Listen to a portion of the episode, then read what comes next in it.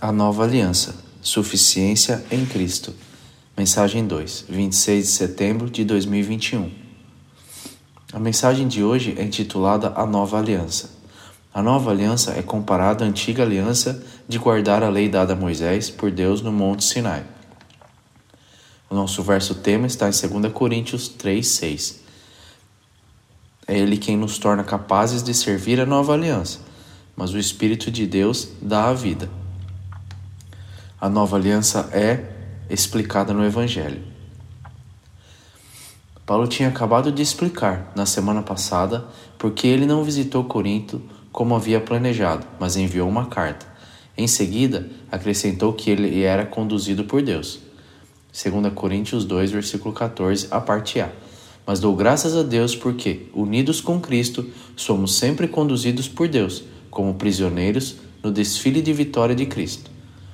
O caminho que Paulo percorreu para pregar o Evangelho foi conduzido pelo Espírito de Deus e levaria à vitória, pois o Evangelho de Deus pode cumprir seu propósito. 2 Coríntios, capítulo 2, versículos 14 ao 16.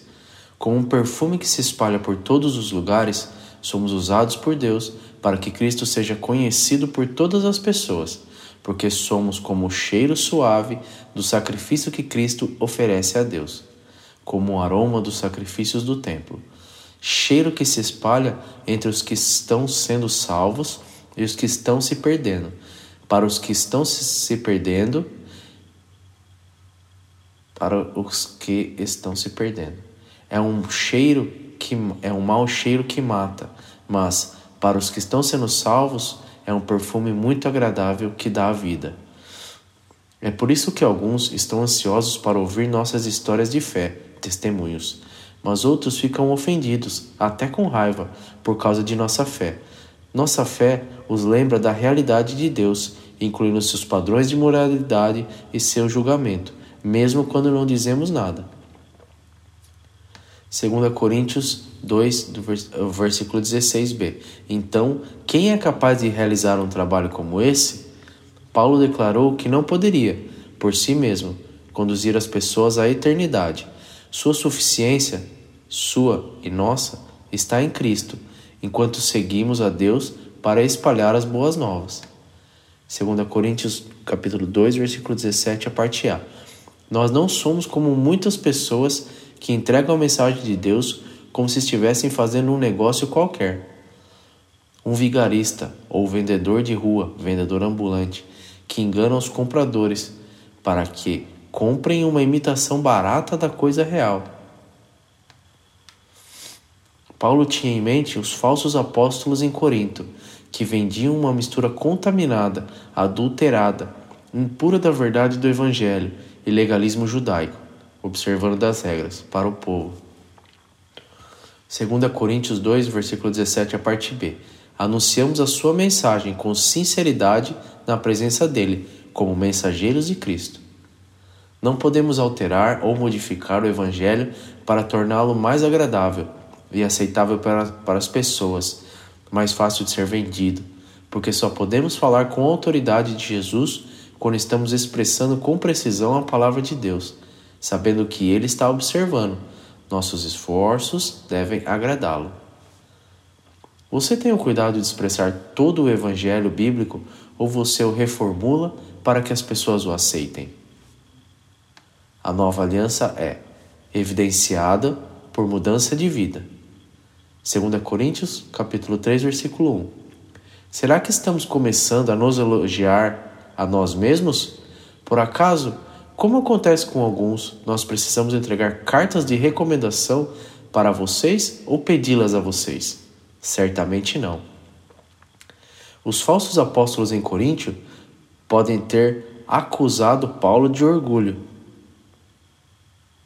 mas ele se esquiva dessas acusações fazendo duas perguntas que confirmam seu chamado e autoridade.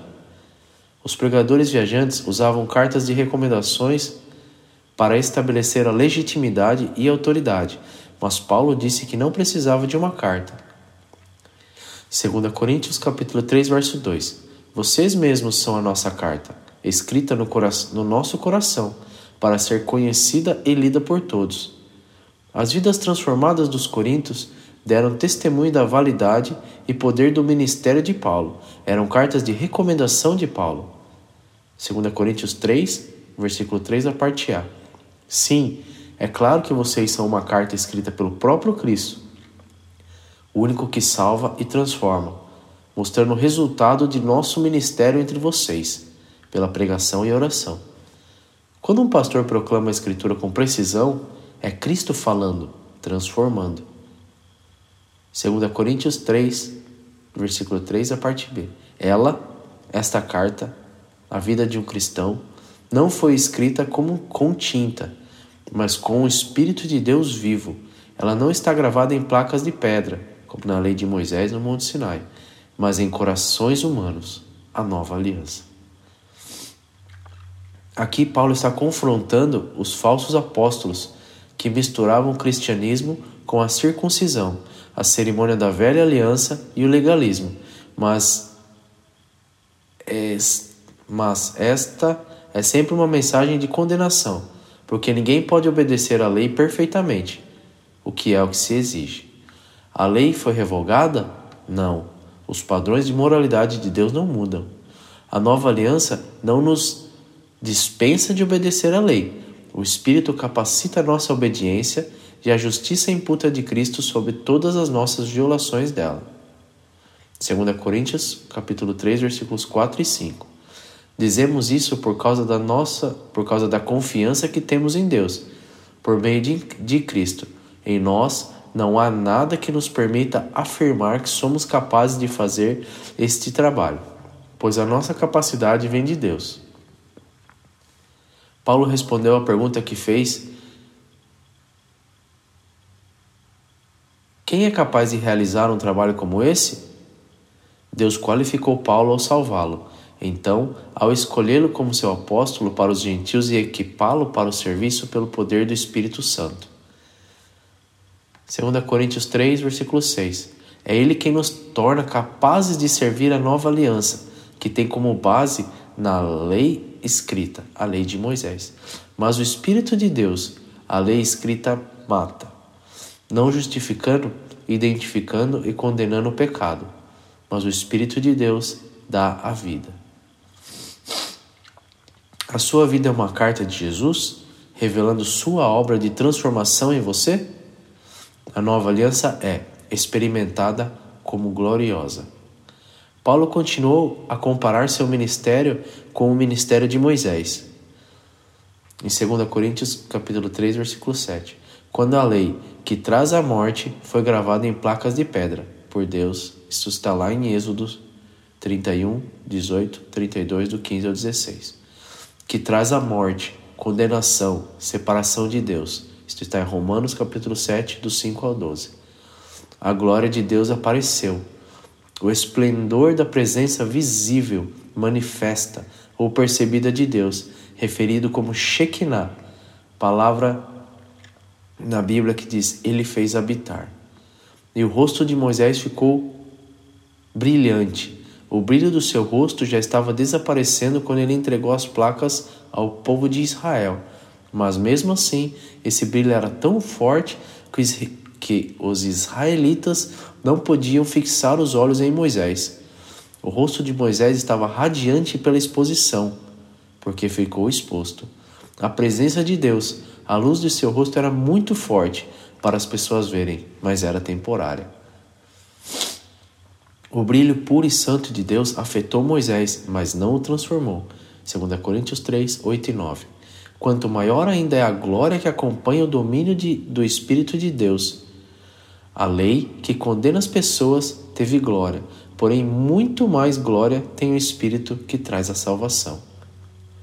O antigo caminho sob a antiga aliança era glorioso, porque a lei de Moisés revelou a retidão, santidade, pureza, moral e justiça de Deus. Mas o novo caminho, a nova aliança, é mais gloriosa, porque revela a graça, misericórdia e perdão de Deus, tornando-nos justos com Deus, imputado a justiça a nós.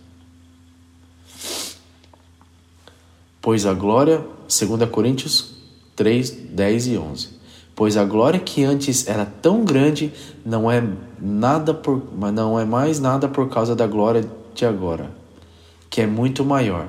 De modo que, se houve glória naquilo que durou somente um pouco tempo, muito mais glória tem aquilo que dura para sempre.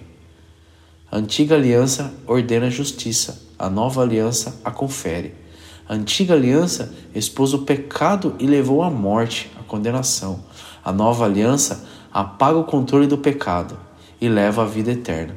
Quando a lei revelou o padrão puro de Deus, que exigia conformidade perfeita, ela condenou os pecados e os conduziu ao Salvador. 2 Coríntios 3, do 12 ao 15. E porque temos essa esperança do perdão de Deus, agimos com toda a confiança para espalhar as boas novas. Nós não fazemos como Moisés, que cobria o rosto com um véu para que os, para que os israelitas não pudessem ver o que seu brilho estava desaparecendo. Mas eles não queriam compreender, e até hoje, quando eles leem os livros da antiga aliança, todas as semanas na sinagoga local, a mente deles está coberta com o mesmo véu, e esse véu só é tirado quando as pessoas se unem a Cristo. Mesmo agora, quando eles leem a lei de Moisés, o véu ainda cobre a mente deles. Judeus de coração endurecido rejeitam Jesus e a mensagem do Evangelho como o cumprimento da antiga aliança.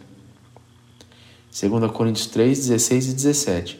Mas o véu pode ser tirado como dizem as Escrituras Sagradas, o véu de Moisés foi tirado quando ele se voltou para o Senhor. Aqui a palavra Senhor quer dizer o Espírito, e onde o Espírito do Senhor está presente, aí existe liberdade. Liberdade do pecado por meio do perdão, liberdade da condenação por meio da justificação, liberdade para obedecer, fazer o que é certo, liberdade para experimentar a presença de Deus. 2 Coríntios 3,18 Portanto, todos nós, com o rosto descoberto, refletimos a glória que vem do Senhor. Essa glória vai ficando cada vez mais brilhante e vai nos tornando cada vez mais parecido com o Senhor, que é o Espírito. Os crentes, ou cristãos, progredirão por graus cada vez maiores de glória. Colossenses 3, versículo 10. E se vestiram e se vestiram com uma nova natureza, essa natureza é a nova pessoa que Deus, o seu Criador, está sempre renovando para que ela se torne parecida com Ele, a fim de fazer com que vocês o conheçam completamente. Santificação pelo Espírito levado à glorificação. Você está exibindo a glória de Deus para que todos vejam?